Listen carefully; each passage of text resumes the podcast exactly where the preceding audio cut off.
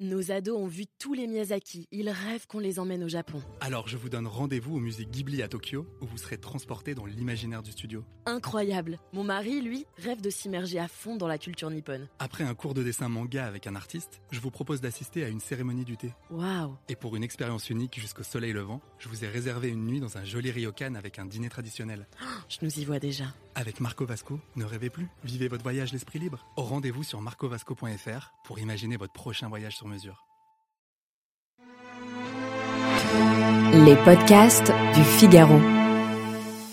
Pratiqué comme un loisir et non comme une addiction, le fait de développer une passion commune pour le vin favoriserait la bonne entente au sein du couple. C'est le résultat surprenant d'une étude menée par le département de psychologie d'une université américaine et il était beaucoup trop tentant de mener l'enquête. Bonjour à tous et bienvenue dans cet épisode de Parlons Vin, le podcast qui vous dit tout sur ce que vous n'avez jamais osé demander. Je suis Alicia Doré, journaliste et responsable éditoriale du Figaro Vin, et dans cet épisode, on va parler de boissons, de points communs et surtout d'amour. Vivre d'amour et de vin frais serait l'un des éléments qui participerait à la solidité d'un couple. C'est la conclusion pour le moins étonnante d'une étude très sérieuse menée par l'Université du Michigan et publiée dans la revue américaine de gérontologie.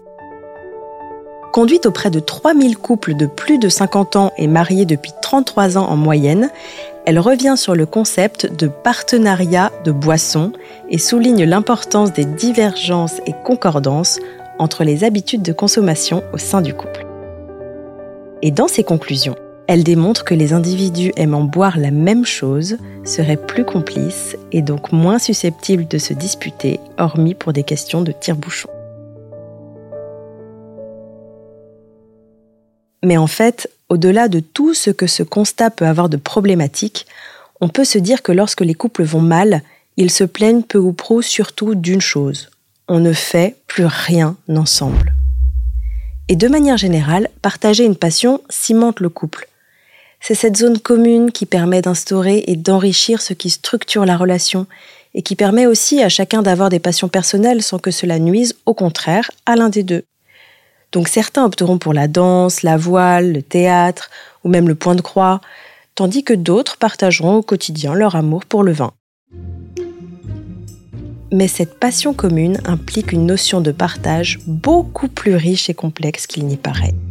Alors pour s'assurer qu'il ne s'agissait pas là d'un grotesque canular, on a demandé à une psychologue du couple de nous expliquer en quoi une passion commune pour le chardonnay pouvait avoir des allures de thérapie et elle nous a précisé que l'important, c'était que cette passion soit éprouvée ensemble et pas seulement en même temps. Ce qu'on doit comprendre ici, c'est que l'amour pour le vin ne se limite pas au fait d'en consommer au même moment, mais implique tout un investissement commun autour du vin. Alors ça peut passer par chercher des petits producteurs, aller faire des escapades dans le vignoble, tenter des accords mets vins plus ou moins réussis à la maison. Alors les études en sciences comportementales et notamment les théories de la compatibilité du mariage montrent donc que boire ensemble, avec modération, et partager des goûts communs en matière de vin serait donc un excellent moyen de renforcer le lien qui existe entre deux tourtereaux. Et puis au fil du temps, boire un verre de vin devient une sorte de chorégraphie intime, obéissant à un rituel qui vient renforcer un sentiment d'exclusivité, de partage, de connivence. Alors il y a ce verre un peu ébréché ou moins fin qu'on va garder pour soi par esprit de sacrifice et laisser à l'autre la jouissance du meilleur.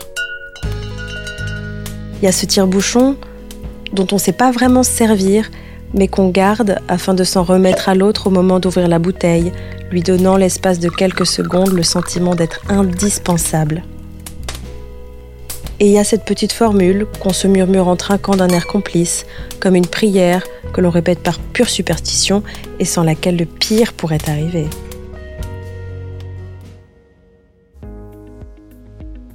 Alors pour conclure, au-delà de ces petits constats du quotidien, on retiendra surtout l'importance du rituel.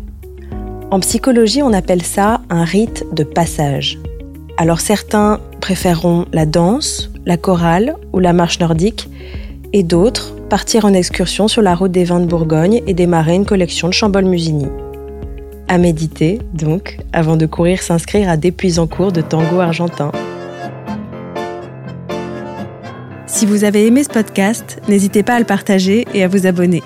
Vous pouvez le retrouver sur le site du Figaro, Apple Podcast, Spotify, Deezer et toutes les applications. Et n'oubliez pas, parlons peu, mais parlons vain.